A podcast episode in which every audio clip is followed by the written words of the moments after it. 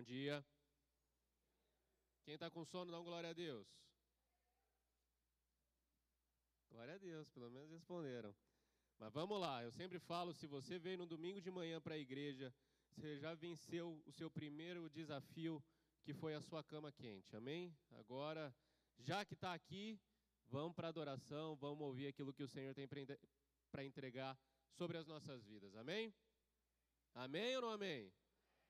Para acordar quem está com sono. Vamos lá, meu nome é Ângelo, para quem não me conhece, sou servo aqui dessa casa. E vamos para a palavra do Senhor, amém? Amém?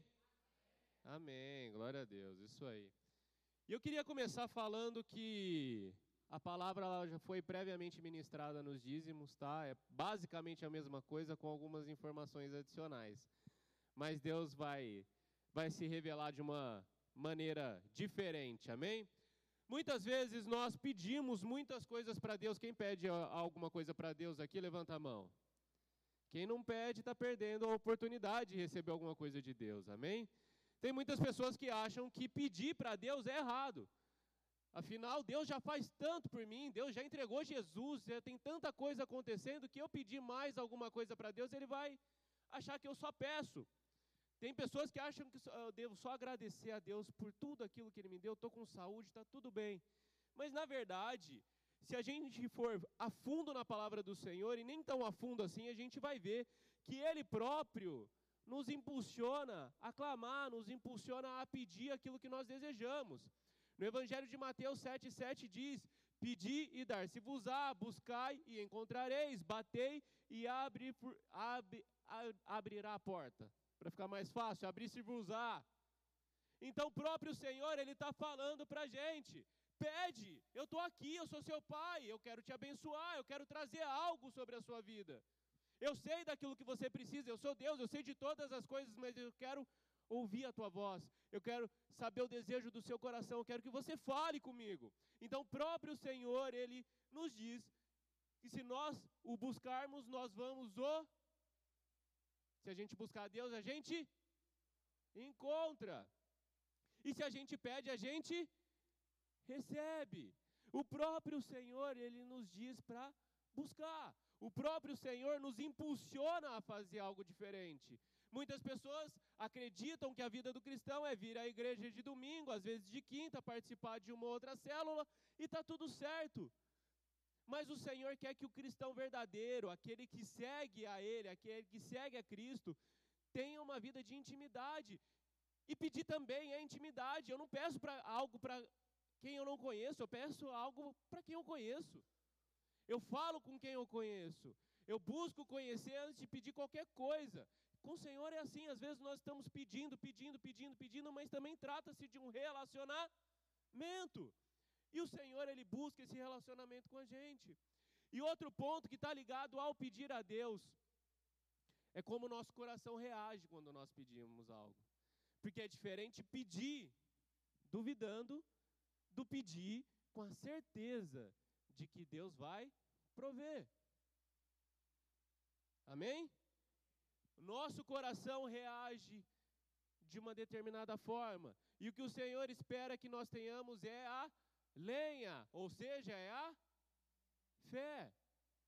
Quando nós pedimos algo para Deus sem a determinada fé, sem crer que verdadeiramente Deus é poderoso e pode transformar todas as coisas e pode trazer sobre a minha vida aquilo que eu tanto desejo, aquilo que eu tanto preciso, se houver um pouquinho, mas só um pouquinho de falta de fé, a chance disso acontecer é muito pequena.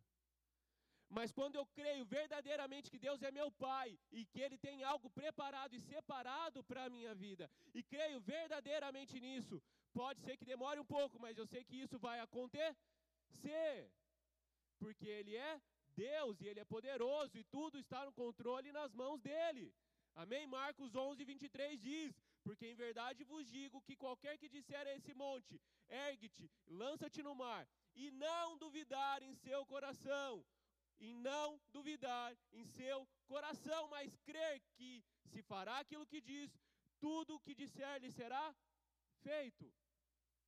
Amém? Então Deus vem de novo aqui, Mateus 7, pede, Marcos 11, pede com fé.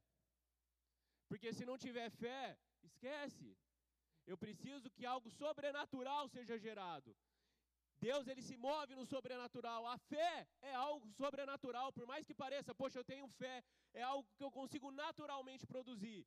Isso não existe, a fé é algo sobrenatural. Eu preciso acreditar em Deus, eu preciso acreditar que Ele transforma todas as coisas, preciso crer verdadeiramente nisso, e a fé então ela vai sendo exercitada na minha vida.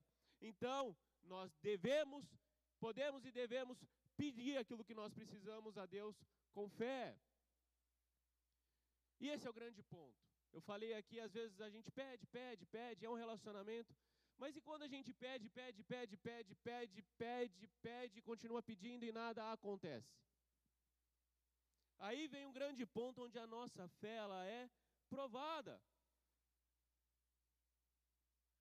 A gente pede, a gente espera, a gente crê, o tempo passa, o tempo voa, os mais velhos vão conseguir concluir essa música, mas a poupança Bamerindos continua numa boa.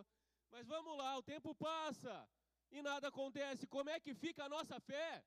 Será que ela continua tão forte como no dia em que nós pedimos algo para Deus? Será que quando o tempo vai passando e aquilo que nós precisamos, aquilo que nós desejamos não acontece, a gente já entregou a Deus, a gente já jejuou, a gente já orou, a gente já esperou, a gente já jejuou de novo, a gente já orou de novo e não acontece? Será que a nossa fé ela continua se fortalecendo a cada dia ou será que ela vai abaixando? Será que a dúvida vem surgindo no nosso coração? E quando entra a dúvida no coração, quer dizer que já não existe mais a fé. A fé é crer sem dúvida nenhuma. Quando existe um pouquinho de dúvida, já não existe mais fé no nosso coração. Gênesis 16, 1 ao 4. Vamos falar de Abraão. Falei que o Carlinhos falou bastante sobre a palavra, mas vamos lá. Ora, Sarai, mulher de Abraão, não lhe dava filhos, e ele tinha uma serva egípcia cujo, nome era Agar. E disse Sarai a Abraão: Eis que o Senhor me tem pedido de dar à luz. Toma, pois, a minha serva, porventura terei filhos dela. E ouviu Abraão a voz de Sarai, e assim tomou Sarai, mulher de Abraão, a Agar, a egípcia, sua serva, e deu-a por mulher de Abraão, seu marido, ao fim de dez anos que Abraão habitara na terra de Canaã. E ele possuiu Agar, e ela concebeu, e vendo ela que concebera, foi sua senhora desprezada aos seus olhos. Essa história muitos de vocês conhecem. Carlinhos falou um pouquinho sobre isso. Abraão, ele desejava ter um filho e Deus já havia prometido. Só que Deus já havia prometido há muito tempo. E Abraão já era bem velhinho, Sarai já era bem velhinha e além de tudo era estéreo. Então o que, que acontece com a fé de Abraão? Nós estamos falando do pai da fé. Nós não estamos falando do Pedrinho, acorda. Nós estamos falando de Abraão. Abraão o pai da fé tem a sua fé então enfraquecida num determinado momento. E aí você pode falar: não, Abraão não, Abraão ouviu a mulher dele, não, Abraão desejou no coração dele resolver o problema que era de Deus, o problema daquilo que Deus havia prometido. E quantas vezes a gente pede algo e não acontece, e a gente vai lá e faz do nosso jeito. E só que o nosso jeito geralmente é o jeito errado geralmente o nosso jeito não está certo. E o que, que acontece? Abraão se deita com Agar, ela tem um filho, Ismael. Só que a gente sente as consequências desse erro até hoje. Amém? Existe uma guerra interminável entre dois povos, Ismael e Israel. Ou seja, uma decisão errada, a falta de fé que Abraão deixou de produzir. E eu queria, para dar entrada na palavra, falar de um testemunho bem rápido que aconteceu comigo. Fevereiro desse ano de 2023, eu estava há 11 meses apenas no escritório de advocacia, meu, minha profissão, e eu fui desligado desse escritório, sem nenhuma explicação, sem nenhum motivo aparente. Mas algo eu tinha no meu coração que em breve eu me recolocaria profissionalmente. E ok. E Deus me fazendo pensar naquilo que eu tinha passado naqueles 11 meses. Era um local onde eu era humilhado, onde eu era colocado de canto, os grandes projetos não eram passados para mim. Era um salário relativamente baixo. E quando eu fui desligado, eu tenho família, eu tenho filho, eu tenho mulher. Confesso que chorei muito. Isso eu fui dispensado, era meio-dia de uma sexta-feira. Eu fiquei na rua até umas três horas da tarde pensando o que, que eu vou fazer da minha vida.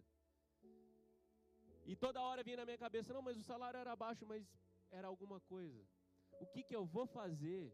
Como é que eu vou pagar minhas contas? Como é que eu vou trazer alimento para dentro da minha casa? Minha esposa trabalha, e glória a Deus por isso.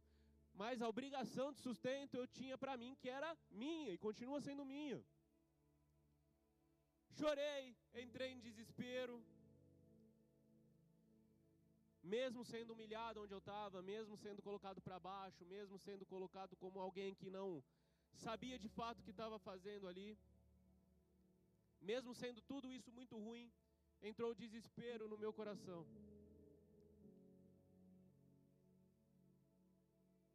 E para não entrar numa vida de desemprego, né, acordar tarde, achar que está tudo certo, no dia seguinte eu comecei um curso, eu falei, vou continuar procurando emprego, mas vou entrar num curso, vou entrar às 8 horas da manhã como se nada tivesse acontecido, vou levar meu filho para a escola, vou para o curso, vai tudo, vai dar certo, em poucos meses eu vou estar empregado de novo, em poucos dias eu vou estar empregado de novo. Voltei a trabalhar com os meus clientes em casa, mas não era a mesma coisa. Enfim, passaram-se cinco meses desde esse dia.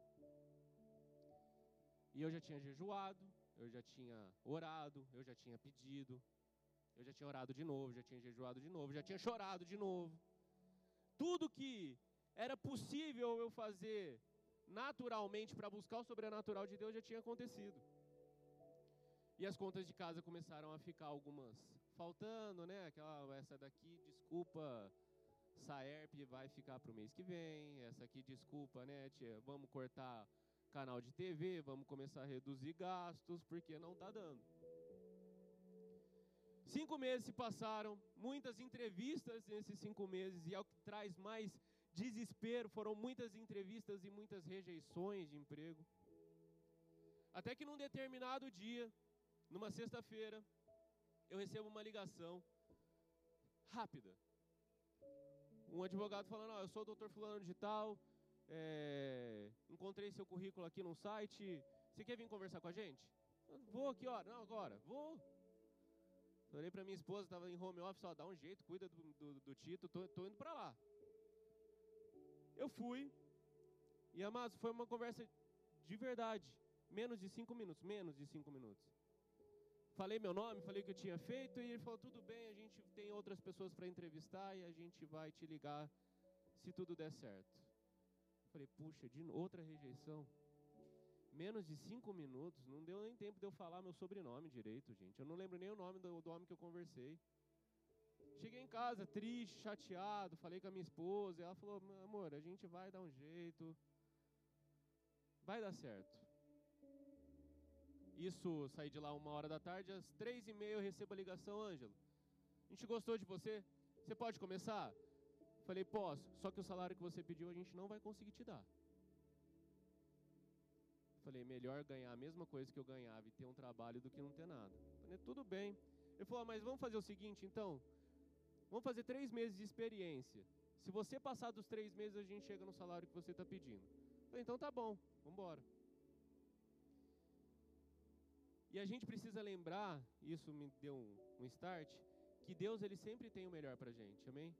Foram cinco meses de desespero, foram cinco meses de desespero, foram cinco meses de choro, foram cinco meses de choro. E eu comecei nesse novo trabalho há pouco tempo, foi no dia 17 de julho. E tudo estava indo super bem, estava tudo indo muito bom. Só que no dia 7 do 8, 7 de agosto, ou seja, 20 dias depois,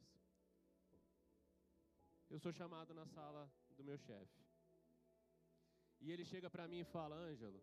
E assim, Ângelo, vem aqui, eu já saí, poxa, minhas contas, o que, que eu fiz de errado, o que, que vai acontecer. Eu cheguei com ele esbugalhado, ele falou, senta. E primeira coisa, calma. Aí falou, calma, eu falei, pô, né? Vai vir alguma coisa, mas eu não sei o que é. E as palavras dele, entre abre aspas, você é o profissional que estávamos esperando. Estamos muito felizes com o seu desempenho. Se é o aumento que era para daqui três meses, você vai começar a receber a partir desse mês.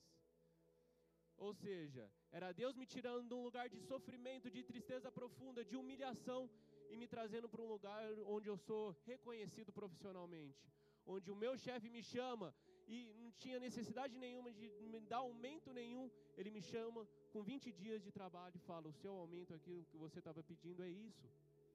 Ou seja, quando a gente continua crendo que Deus tem algo para a gente, quando Deus continua crendo que, quando a gente continua crendo que Deus vai trazer alguma coisa, e por mais que a gente não entenda quando algo está acontecendo, como eu não entendi de fato, estar sendo dispensado de um trabalho onde eu não tinha feito nada de errado, não tinha motivo nenhum para isso, agora eu entendo que era Deus preparando o melhor para mim, era Deus entendendo, filho, você foi fiel no pouco, Filho, você não reclamou no tempo que você esteve ali, você estava infeliz e eu sei que você estava infeliz.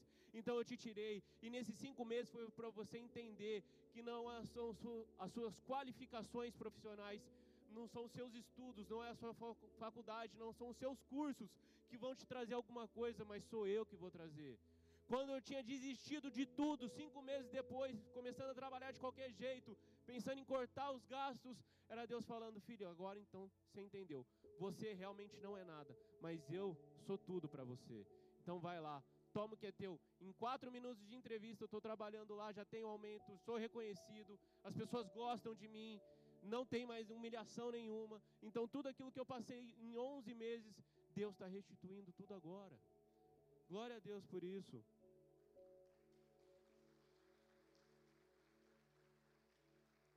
Glória a Deus. E isso é para trazer um entendimento para a gente. Os milagres, de fato, vão acontecer na nossa vida. Quando a nossa, tiver, a nossa fé estiver firme, a nossa fé estiver ativada, não duvidando das obras de Deus, não duvidando que tudo aquilo que acontece tem um propósito nas nossas vidas. A gente pisa no tomate um monte de vezes, a gente faz coisa errada um monte de vezes, mas Deus continua sendo nosso Pai e Deus continua querendo nos abençoar. Amém? Agora eu vou pedir para você abrir a sua Bíblia no Evangelho de Marcos, no capítulo 5, a partir do verso 21. E a gente vai conhecer a história de duas pessoas que tiveram fé, duas pessoas que acreditavam que Jesus poderia transformar a vida delas, de duas pessoas que tiveram o seu tempo para que as coisas acontecessem. Todo mundo já achou? Quem não achou, acompanha no telão para a gente não atrasar para o almoço. Diz assim a palavra de Deus, Marcos 5, a partir do verso 21. E passando Jesus, outra vez num barco para o outro lado, ajuntou-se a ele uma grande multidão, e ele estava junto do mar.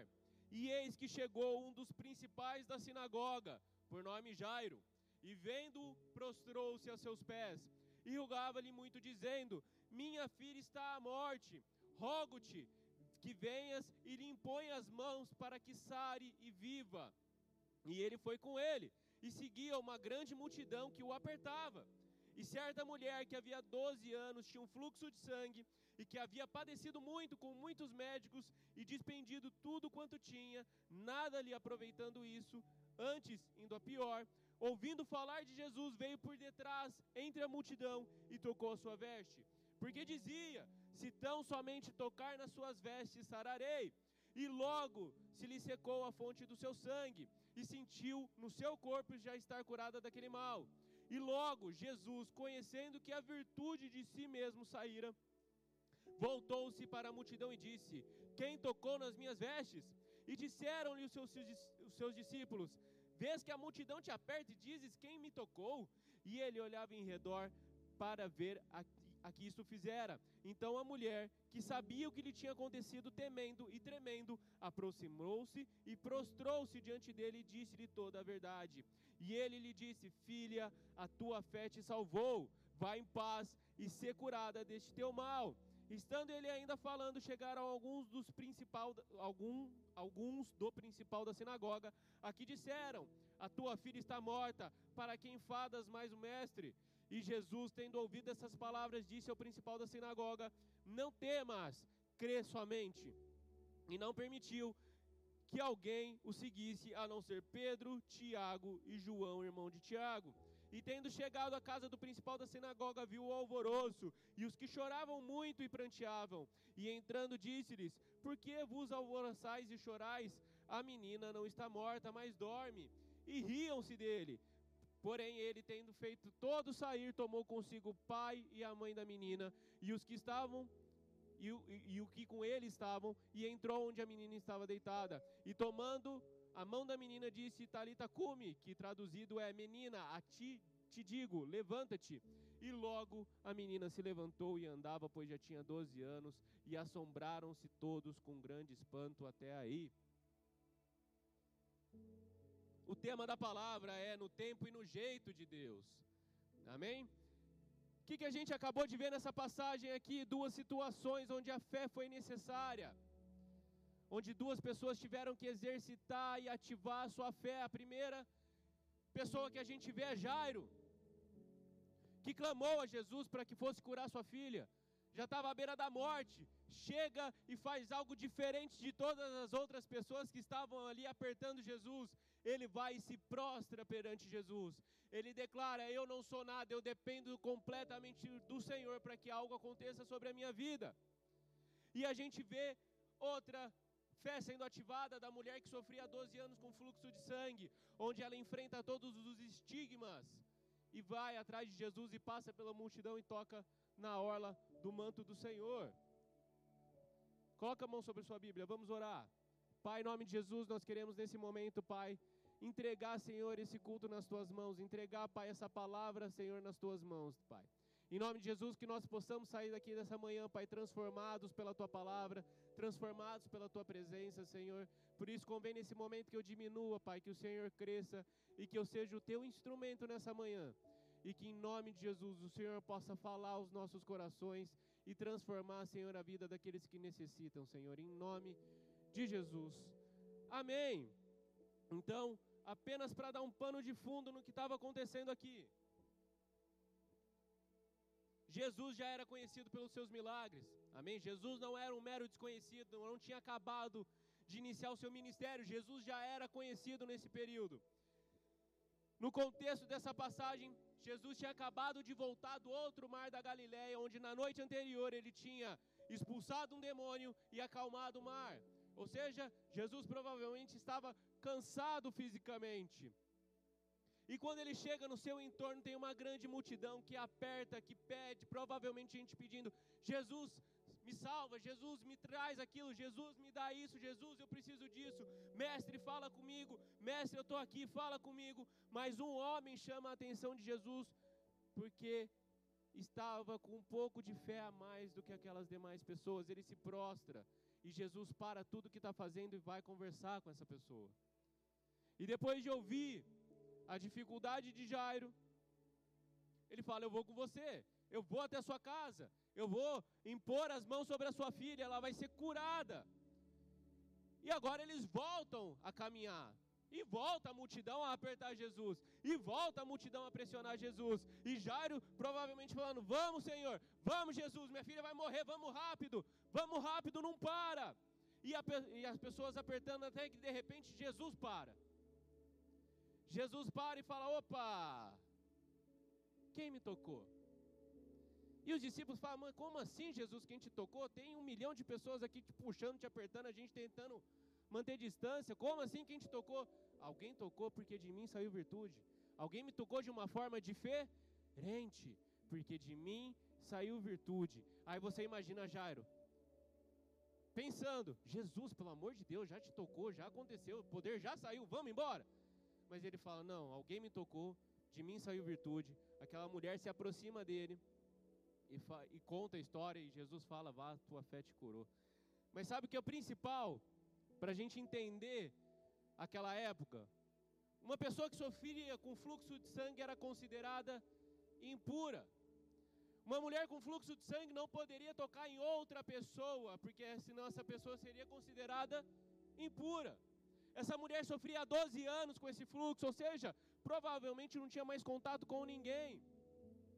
Ela ouve falar de Jesus que curava, que salvava, e ela passa por cima dos títulos dela, passa por cima do estigma dela, toca num monte de pessoa, porque a multidão continuava em torno de Jesus, provavelmente ela foi afastando todo mundo, e ela chega e toca em Jesus. E pela lei, Jesus estaria impuro também. Mas sabe o que Jesus estava falando para aquela multidão? Quando a impureza chega naquele que é puro, a impureza vai embora, a impureza se torna pura. Essa mulher era impura, mas agora ela está salva. Agora ela é pura porque ela tocou naquele que é puro completamente. Então era Jesus declarando: enquanto vocês estão apenas pedindo, a fé dela fez ela passar por todo mundo, a fé dela fez ela afastar todo mundo que estava na frente, a fé dela fez ela tocar na minha orla. E quando a fé dela fez isso, de mim saiu o poder. E quando a fé dela fez com que eu fosse, a fé dela fez com que ela tocasse em mim, ela foi curada. Então, quando aquilo que é impuro encontra aquilo que é puro, já não existe mais a impureza, existe somente a pureza. Quando nós encontramos Jesus, os nossos pecados eles são deixados para trás. Quando a gente aceita Jesus como nosso Senhor e Salvador, os pecados ficam para trás.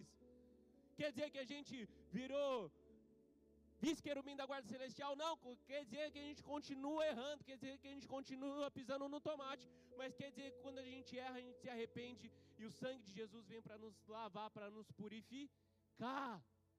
É isso que Jesus faz comigo e com você. A morte de Jesus na cruz não foi para te dar algo. A morte de Jesus não foi para você. A morte de Jesus foi para que ele trouxesse salvação para a humanidade. Aquilo que Jesus tinha que fazer, ele já fez. O que vem a partir de agora é bônus. Mas aí você imagina Jairo. Jairo falando: Poxa, Jesus me ouviu, Jesus falou que vem comigo, mas ele parou para ouvir o problema de outra pessoa. Ele podia pegar o telefone. São 12 anos que essa mulher está sofrendo com fluxo, que são 13. Mas aí, uma coisa para eu te falar: Jesus, ele não se esqueceu de você em nenhum momento. Por mais que seu problema fosse extremamente grave, complicado e demorado para se resolver, Jesus não se esqueceu de você. E quando eu falo você, eu falo vocês. Então, se ele não se esqueceu de você, ele também não se esqueceu do seu próximo. Aquela mulher já sofria há 12 anos.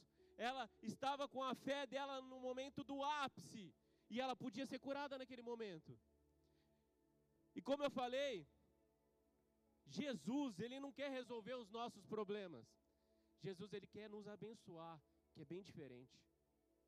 Se fosse para resolver os problemas, ele fazia assim: aqueles que estão prontos subiam, já iam para Nova Canaã e tudo se resolvia, mas ele quer nos abençoar aqui nessa terra. Como eu falei, o problema mais difícil de ser resolvido já foi resolvido há mais de dois mil anos. A salvação e a possibilidade de nos achegarmos a Deus novamente já foi cumprida há mais de dois mil anos.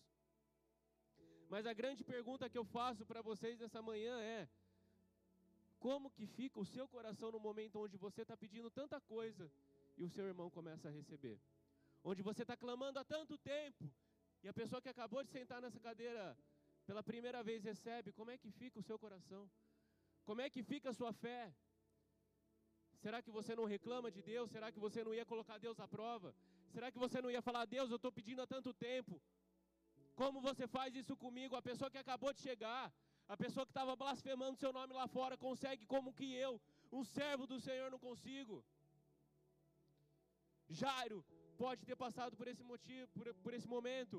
Principal da sinagoga, principal ali da igreja da época. Senhor, eu vim, eu cheguei antes. Eu me prostrei antes do que ela. A minha filha vai morrer e você está parando. A pergunta é como que nós ficamos quando alguém recebe aquilo que a gente está pedindo há tanto tempo. E eu sempre trago um testemunho aqui que isso aconteceu comigo. E a vez que aconteceu com mais força foi quando eu e minha esposa estávamos tentando engravidar. Muitos já ouviram essa história. E a gente estava tentando há dois anos engravidar. E para quem tentou engravidar e não conseguiu, sabe que mês a mês é um desespero, é uma tristeza quando a gente vê que a gravidez não chegou. E nesse meio tempo a gente teve um aborto no meio do caminho, que trouxe mais tristeza ainda.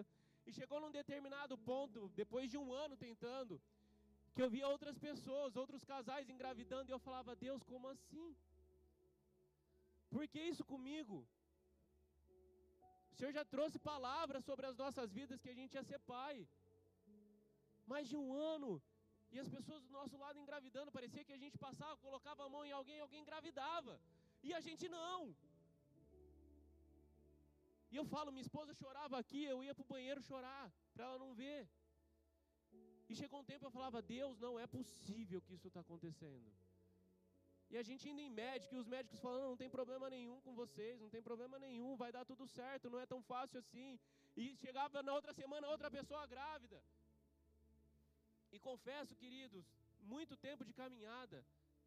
E a inveja tomou lugar no meu coração. E eu comecei a invejar as pessoas que estavam engravidando. E a única coisa que eu ouvia de Deus era o silêncio. A única coisa que eu conseguia ouvir o Senhor me falar era o silêncio dele. E chegou num belo dia, nesses dias que eu ia para o banheiro chorar, eu falei: Deus, eu não quero mais sofrer desse jeito. Se não for para acontecer, já traz algo definido, concreto sobre as nossas vidas que não vai acontecer. Eu não aguento mais. Eu não aguento mais ter que consolar minha esposa querendo chorar junto com ela. E nesse dia eu ouvi Jesus, eu ouvi Deus falando: "Calma, apenas crê".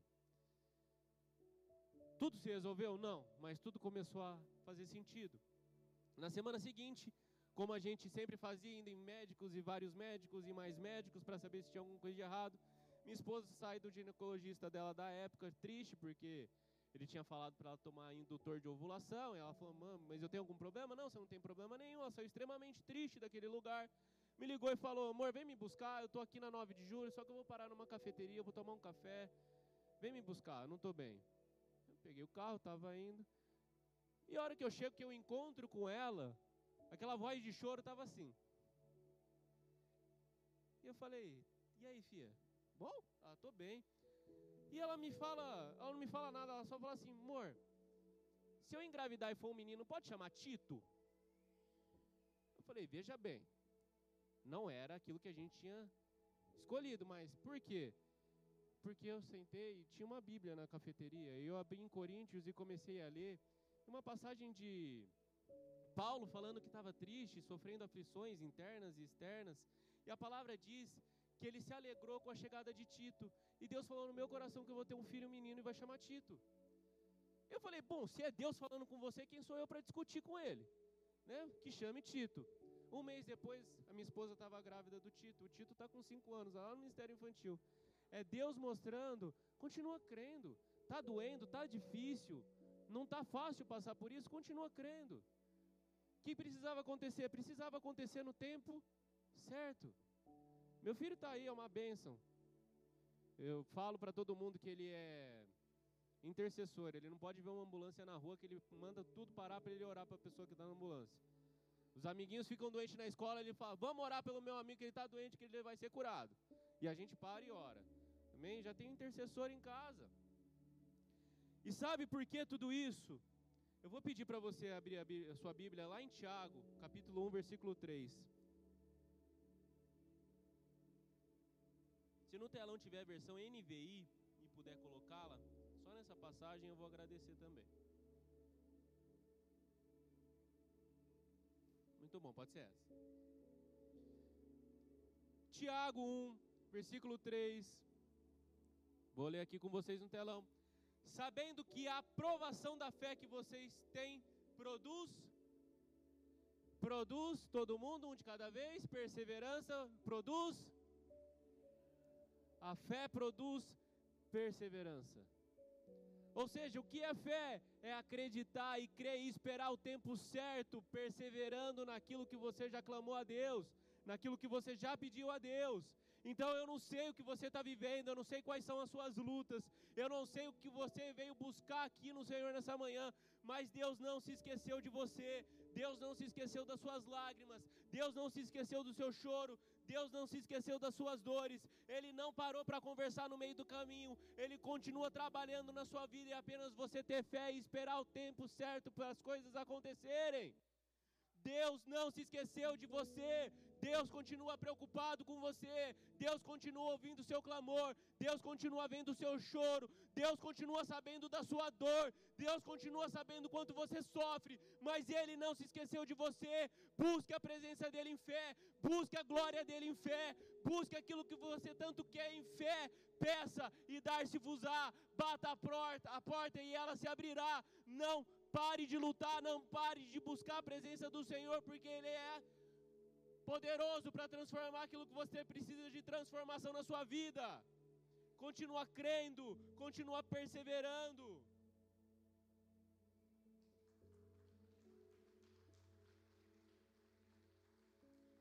Glória a Deus. De vez em quando alguém dá um aleluia, bate palma, porque é o tempo de eu tomar água, gente. Vamos lá.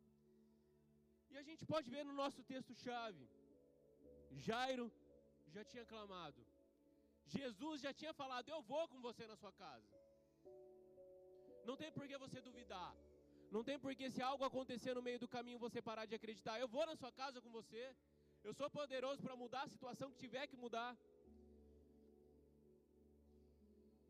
E assim como foi com Jairo, Deus tem promessas para cada um de nós. E é só a gente abrir a porta da nossa casa que Ele vem com a gente.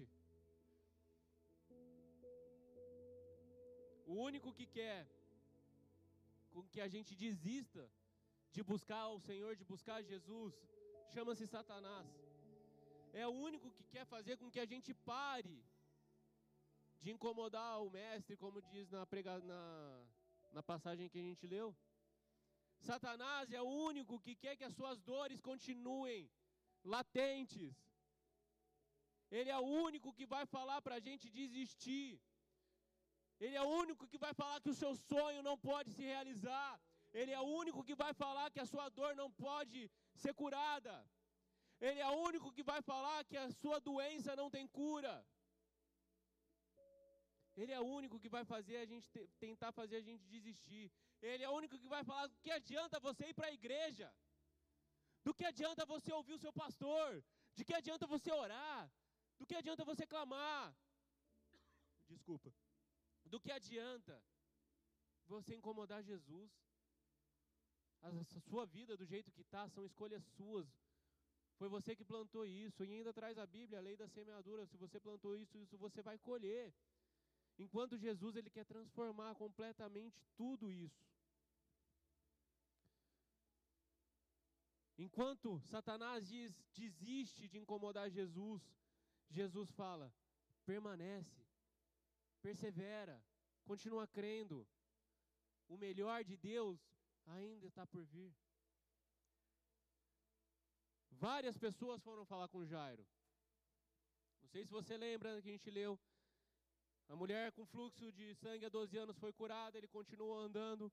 E chegam algumas pessoas da confiança de Jairo e fala: Para de incomodar o mestre, a sua filha já morreu. Não adianta mais. E na cabeça de Jairo poderia ter surgido: Poxa, por que, que Jesus parou?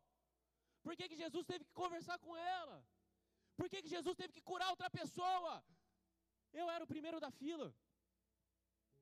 E quando tudo isso acontece, Jesus fala: Calma, Jairo, apenas creia.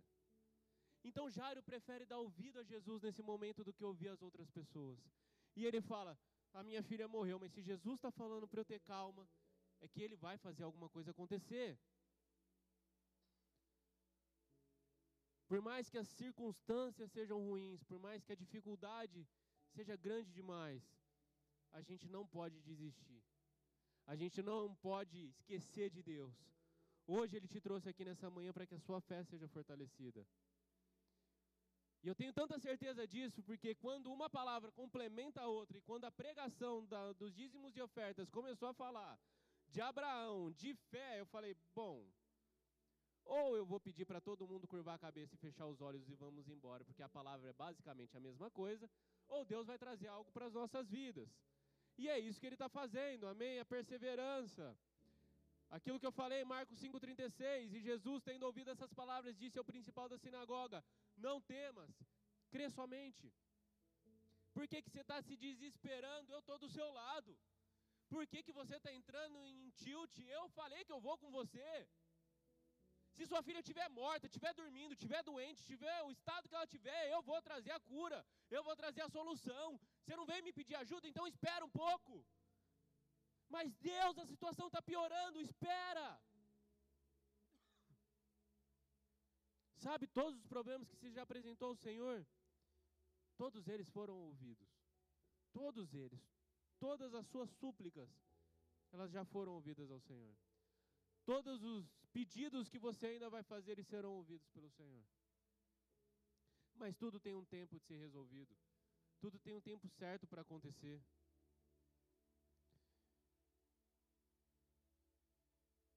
Tudo aquilo que a gente precisa é esquecer dos problemas e lembrar de Jesus. Tudo que a gente precisa fazer é sair do meio dos problemas e entrar na presença do Senhor, porque muitas vezes a gente está, o meu problema é esse, a minha dificuldade é essa, eu preciso disso, eu preciso daquilo, e reclama, e murmura, e não para em nenhum momento e fala: Senhor, eis-me aqui, a minha vida é tua. Faz aquilo que o Senhor decidir, aquilo que o Senhor desejar, porque eu sei que a sua vontade é boa, perfeita e agradável. O ser humano não é assim, eu não sou assim, você não é assim, mas nós precisamos lutar contra isso. Nós precisamos a todo momento buscar a face do Senhor e parar de buscar solução para os problemas. A gente precisa buscar o Senhor. E assim como foi na palavra dos dízimos, eu vou falar também sobre Elias.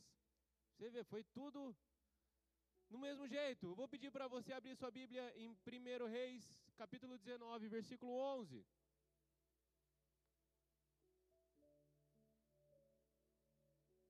Já está acabando.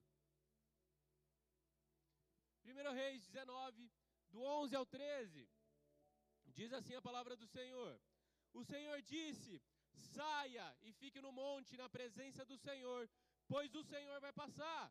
Então veio um vento fortíssimo que separou os montes e esmigalhou as rochas diante do Senhor, mas o Senhor não estava no vento. Depois do vento houve um terremoto, mas o Senhor não estava no terremoto.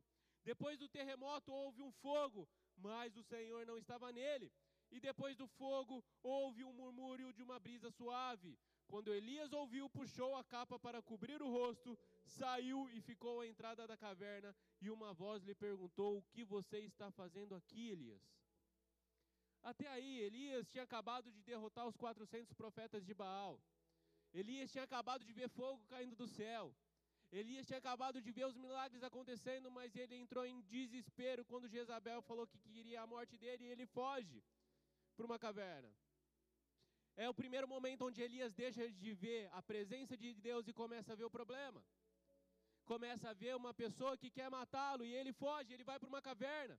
E o que, que a gente consegue ver aqui? Vem uma voz e fala: Elias, sai do monte e eu vou passar diante de você. Só que nisso vem um fogo, vem primeiro vem um vento fortíssimo, fortíssimo, e Deus não estava no vento fortíssimo. Depois vem o terremoto, mas o Senhor não está no terremoto fortíssimo.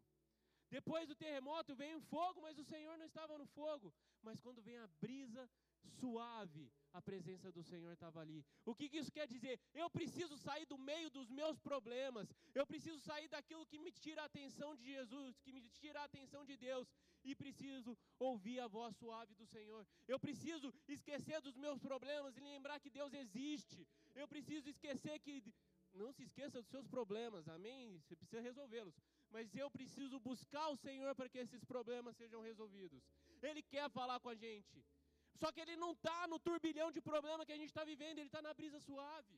Ele está no momento onde a gente se separa, no momento onde a gente para para ouvir a voz do Senhor. Não está no momento onde eu estou só falando, falando, falando, mas no momento que eu paro e falo, Deus, fala comigo porque eu não aguento mais. Ele vem e traz a resposta que a gente precisa. Assim como foi numa pregação que eu trouxe uma vez, muitas pessoas falam: Poxa, eu não ouço Deus falando. Eu não consigo ouvir. E se Deus fala, quer dizer que eu sou surdo espiritual porque eu não ouço. E eu trouxe um exemplo que é muito fácil da gente entender.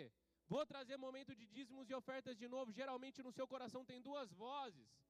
Tem uma falando para você não dar, vai faltar, para com isso. E tem outra falando, dê com generosidade, dê além daquilo que você é, precisa. Abençoa a vida do seu irmão, oferta na vida de quem precisa. Existem duas vozes no nosso coração nesse momento. A primeira voz é a nossa, mesquinha, que não quer dar, que tem, que quer reter. A outra é de Deus falando, dê com generosidade. Então a gente ouve a voz do Senhor, é só a gente começar a ter um pouco de discernimento. E quem falar para mim que nunca passou por esse momento em dízimos e ofertas, vem aqui que a gente vai orar. Porque está em pecado. Todo mundo já passou por isso. Todo mundo já falou, poxa, eu não vou dar porque a CPFL vence amanhã. Eu não vou dar porque eu preciso comprar um leite para o meu filho. Mas Deus sempre traz aquilo que a gente precisa de fato. A gente só precisa acreditar verdadeiramente nele. Então para de dar ouvido às suas dores, para de dar ouvido aos seus problemas e começa a dar ouvidos a Deus. Começa a dar ouvidos para aquilo que ele tem para te falar. Voltando para o texto, no meio, no meio da multidão, mesmo com as informações de desânimo, Jairo permaneceu dando atenção somente a Jesus, que dizia para ele ter calma. Marcos 5, 39 ou 40 diz: E entrando, disse-lhes: Porque vos alvoroçais e chorais, a menina não está morta, mas dorme. E riam-se dele, porém ele, tendo-os feito sair, tomou consigo o pai e a mãe da menina, e o que estavam com ele, entrou onde a menina estava deitada. Sabe o que isso significa? Era Jesus afastando quem não tinha fé necessária para aquela menina reviver. Era todo mundo falando, ah, tá todo mundo real, já morreu, o que, que você está fazendo aqui? Ela já morreu, então sai de perto. Sai, de, sai da minha vida, você que quer me derrubar, você que quer falar que Deus não vai fazer, sai de perto de mim. Vem comigo, só quem está andando comigo. Vem o pai da menina e a mãe que acredita e vem os discípulos comigo. O resto, sai de perto. Às vezes é duro que eu vou falar agora, mas a gente precisa tirar algumas pessoas das nossas vidas. Quando a gente se converte, quando a gente entra na presença do Senhor, a gente entende isso e é uma coisa natural, a gente afasta. A gente, a gente não, não afasta as pessoas da gente a gente se afasta. Eu tinha muitos amigos antes de me converter, mas eu entendi que aquelas amizades não me fariam bem.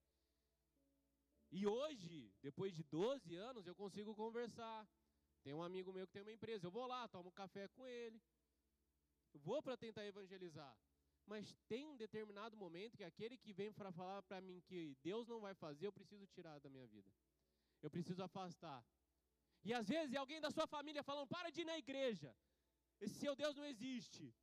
Eu não estou falando para você brigar com a sua família, mas eu estou falando para você tentar não dar mais ouvidos para a pessoa que fala isso para você. Amém? A vida a palavra, ela deve ser sim, sim, não, não, e tudo que passar disso provém do maligno. Então, se é algo tentando fazer você desistir de Deus, desculpa. Aquele que honra pai e mãe mais do que a mim não é digno de mim, isso é a palavra do Senhor. Eu preciso me afastar de quem quer me tirar da presença de Deus. Eu preciso me afastar daquilo que quer fazer com que eu não ouça a voz do Senhor. Amém? Amém. O milagre ele só vai acontecer na sua vida quando tiver um ambiente preparado para o milagre.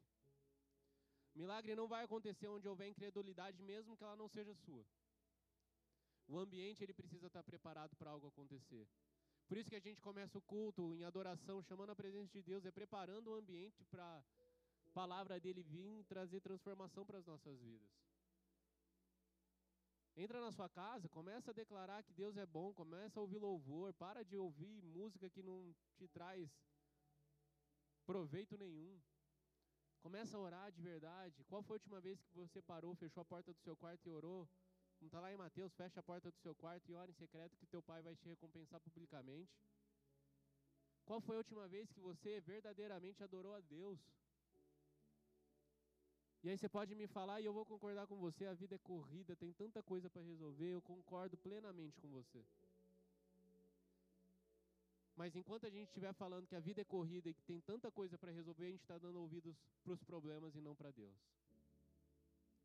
Qual foi a última vez que você levantou da sua cama pela manhã e falou: Senhor, abençoa o meu dia? Ou qual foi a última vez que você levantou da cama atrasado e saiu correndo? São pequenas decisões que vão trazer toda diferença na nossa vida, que vão fazer toda a diferença na nossa vida. Quer ouvir a voz do Senhor? Começa a buscar a presença do Senhor. Quer ouvir o que Ele tem para te falar? Quer receber aquilo que você tanto pediu? Começa a buscar verdadeiramente a face dEle. No momento certo, nem cedo, nem tarde, o Senhor vai trazer a resposta para a sua solução, para o seu problema, solução para o seu problema. Em Marcos 5, 41, 42, para terminar, e tomando a mão da menina, disse-lhe, Tarita cume, que traduzido é menina, a ti te digo, levanta-te. E logo a menina se levantou e andava, pois já tinha 12 anos, e assombraram-se com grande espanto. Jesus pode parar o tanto que ele quiser, Jesus pode curar quem ele quiser, Jesus pode trazer a bênção para quem ele quiser, mas isso não quer dizer que ele se esqueceu de você. Jesus pode trazer os seus recursos, fazer os recursos das outras pessoas prosperar, mas não quer dizer que ele se esqueceu de você. Jesus pode trazer a cura na vida de outra pessoa, mas não quer dizer que ele se esqueceu de você. A nossa função é continuar crendo, a nossa função é continuar clamando. Uma vez eu ouvi uma palavra que falava assim: se com Jesus está difícil, imagina sem Ele. Em outra vez eu ouvi: se você já orou e não aconteceu, ora de novo. Essa é a nossa vida, a gente não pode parar de acreditar, a gente precisa continuar buscando e crendo no poder do Senhor. Então, tá com problema? Eu sei, todo mundo tem problema, não vou pedir para levantar a mão, porque quem não tiver problema, em nome de Jesus, que permaneça assim. Mas quem tiver com problema, não deixa com que ele roube sua paz. Busque resolver o seu problema, mas busque a presença do Senhor. O Senhor está no controle de todas as coisas e isso nunca saiu das mãos dele. Entregue-se por completo, busque a presença do Senhor por completo, busque a presença de Jesus, entregue a sua vida a Jesus. A gente vai ter esse momento daqui a pouco. Você que já entregou, mas acha que precisa ainda renovar sua aliança com o Senhor, renovar sua aliança com Jesus, faça isso. A gente vai fazer, vamos todos orar daqui a pouco novamente. Mas não deixe a oportunidade que Deus está te dando nessa manhã de se aproximar dele novamente de pedir a Ele novamente e crer que verdadeiramente vai acontecer. Curva sua cabeça, feche seus olhos. Pai, em nome de Jesus, nós queremos nessa noite, nessa manhã, declarar, Pai, que nós somos totalmente dependentes do Senhor. Declarar, Pai, que nós não temos força, Pai. Declarar que nós não conseguimos nada por nós mesmos mas nós queremos nessa manhã, Senhor, assim como diz a tua palavra, é buscar, Deus, um auxílio, um milagre que vem através do Senhor. É buscar, Pai, na tua presença, Deus, o alívio para as nossas dores. Nós sabemos que apenas o Senhor tem o poder de mudar a situação que nós estamos passando, Deus. Por isso, que nesse momento você, com os seus olhos fechados, Começa a apresentar verdadeiramente as suas dificuldades ao Senhor. Começa a apresentar aquilo que você precisa de resolução. Começa a apresentar aquilo que você precisa receber. Mas antes de qualquer coisa, apresenta a sua vida perante o Senhor. Se entrega por completo e creia verdadeiramente que o melhor do Senhor está separado para você. Depende da tua fé produzir perseverança sobre a sua vida. Seus olhos fechados, eu não posso terminar esse culto sem fazer um convite para você que quer entregar a sua vida ao Senhor, que quer entregar a sua vida a Jesus Cristo como Senhor e Salvador da sua vida. E para você também que já entregou, mas que quer renovar essa aliança que você tem com o Senhor.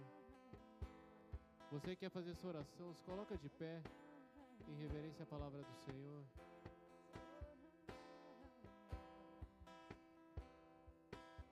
E você que tem esse desejo, declare assim comigo, Pai.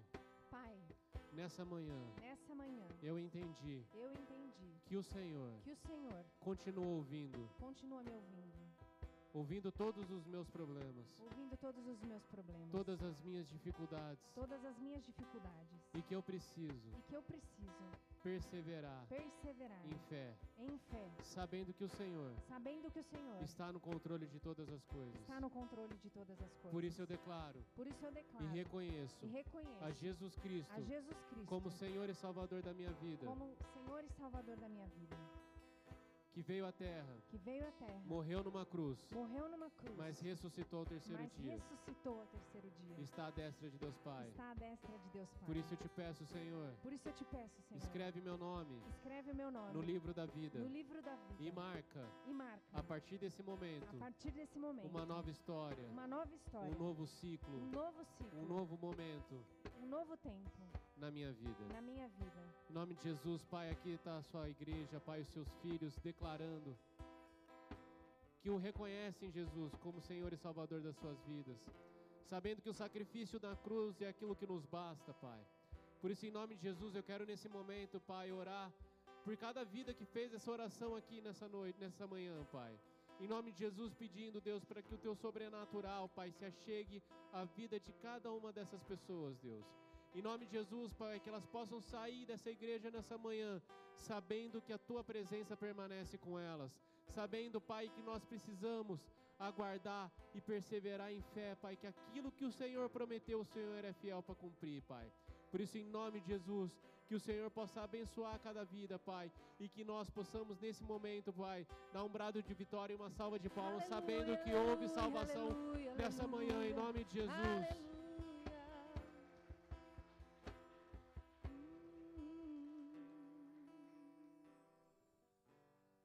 Glória a Deus. Amém? Glória a Deus. Aqui está o Pedrinho, que está me devendo um bolo há nove anos, mas vai pagar em nome de Jesus. Agora de altar tem que pagar. Ele faz parte do Boas-Vindas, ele quer te receber ali na frente. Você que ainda não teve oportunidade de deixar seu nome, seus dados, seu telefone, ele quer anotar os seus dados para a gente poder passar para você os eventos aqui da igreja e poder te convidar para uma célula e, e orar pela sua vida. Amém? Ele vai estar ali no final, na entrada da igreja. Não deixe de buscá-lo. Amém? Glória a Deus. Dá a mão para a pessoa que está do seu lado. Vamos terminar essa, esse culto, essa reunião.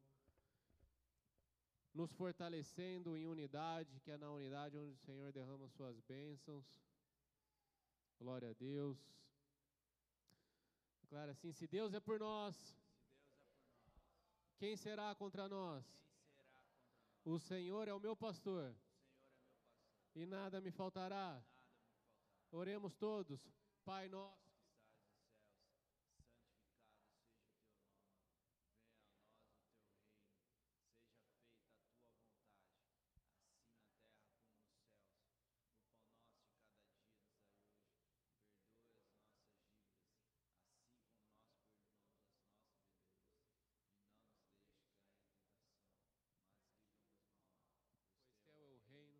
O poder e a glória para sempre.